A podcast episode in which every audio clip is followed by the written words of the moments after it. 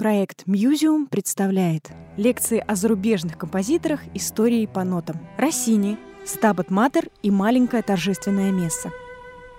Мы на рубеже 1820-х и 1830-х годов. Россини еще нет 30 лет, но он в славе первого европейского композитора.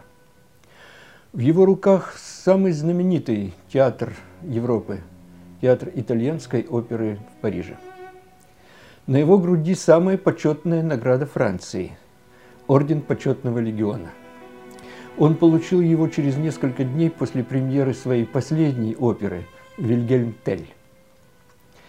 Свой авторитет он использует для поддержки молодых э, современников, своих соотечественников Винченцо Беллини и Гаэтано Доницетти. Ему не нужно бояться соперников, ему не нужно больше завоевывать признание. Но возникают финансовые затруднения.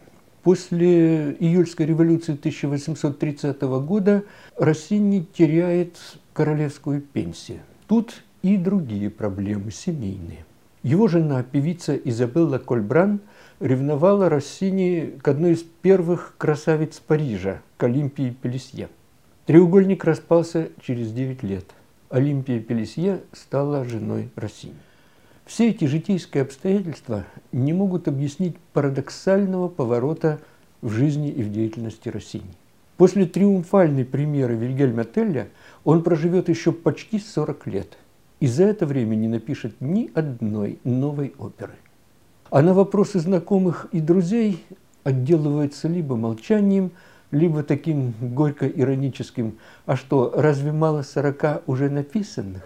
Можно представить себе, как тягостно была ему эта пауза, как он надеялся, что она закончится. Ведь случилось же подобное с Бетховеном примерно 20 лет назад, и Бетховен вышел из паузы, но пауза не проходила. И все чаще Россини испытывал приступы депрессии. А может быть, мы попробуем найти причины этого беспримерного молчания не в частных обстоятельствах личной жизни, а в других вещах. Я рискну предположить, что пауза была вызвана противоречием между тенденциями, новыми тенденциями развития европейской оперы и творческими установками Россини. И произошло это как раз на рубеже 1820-х и 30-х годов с выходом на музыкальную авансцену нового художественного направления – романтизма. В творчестве Россини важная черта чисто классицистская. При всей эмоциональности, при всей яркости воздействия его искусство всегда идет со сцены, так сказать, и в прямом смысле, и в переносном. Всегда сохраняется дистанция между произведением и слушателем. Слушатель воспринимает происходящее на сцене как игру, неважно, серьезная или комическая. Он сам становится участником игры именно как зритель. Театр в классицизме никогда не переступал рамок этой условности. Таково было, так сказать, молчаливое соглашение между автором, актерами и слушателями. Так вот, музыкальный романтизм с самого начала пытается преодолеть эту дистанцию. Раньше всего это происходит в скромном жанре песни. Уже у Шуберта песня звучит не со сцены, а в дружеском кругу. В опере это сделать труднее.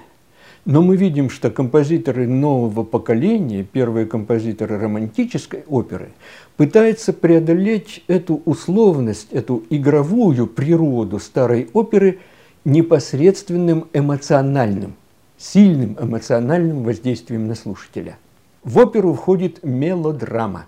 И кульминационные сцены Нормы, Анны Болейн или Лючи и дела Мермур, они минуют интеллект и воздействуют прямо на слезные железы слушателя. Мне кажется, что Россини воспринимал эти новые тенденции как снижение искусства.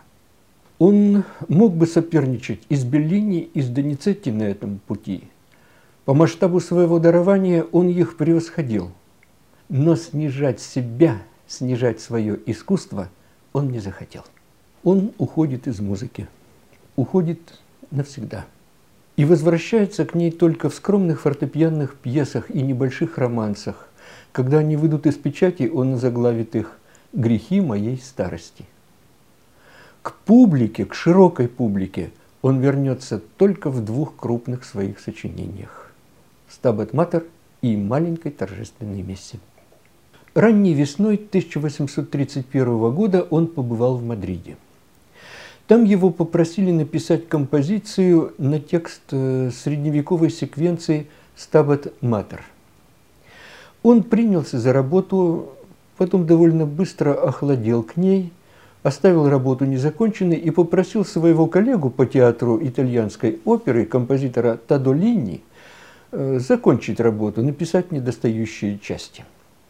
Тадолини справился с этим, не обозначая своего авторства. В 1933 году весной на Страстной неделе эта композиция была исполнена в Мадриде, и э, был прислан гонорар, гонорар в адрес Россини, золотая табакерка, усыпанная бриллиантами.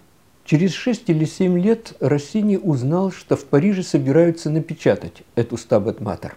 Тогда он вернулся к работе, убрал чужие номера, сочинил новые, свои, и в таком виде работа была предложена издателю, и в 1842 году была исполнена сначала в Париже, а потом в Болонье. Вот итог классического музыкального искусства Италии. Здесь уже не нужно было думать о дистанции. Муки Марии у подножия креста ее распятого сына не допускали ни условности, ни игры. Певцы могли дать все богатство итальянского бельканта без всякого налета театральности, хотя критике это показалось предосудительным.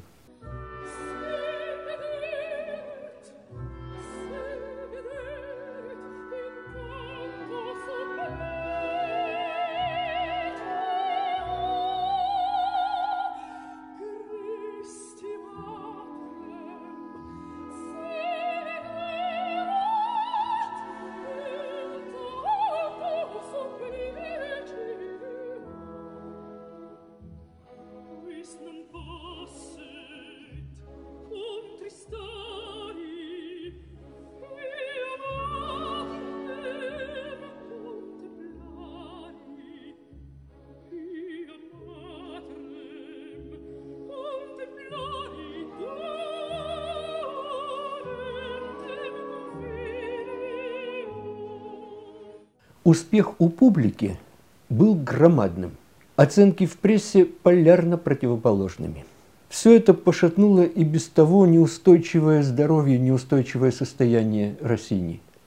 Он снова замкнулся в себе, снова ушел в депрессию. Проходит еще 22 года. Россини пишет свое последнее крупное сочинение. И на титульном листе он позволяет себе даже некоторую иронию по отношению к самому себе. Маленькое торжественное место. Это маленькое место идет примерно столько же, сколько торжественное место Бетховена. Около 80 минут. Разве что состав ее предполагается скромным. 8-12 певцов, 4 солиста, 2 фортепиано, физгармония – даже не орган. Почти Стравинский. Только, конечно, это не Стравинский, а Россини. Правда, такого Россини мы еще не слышали.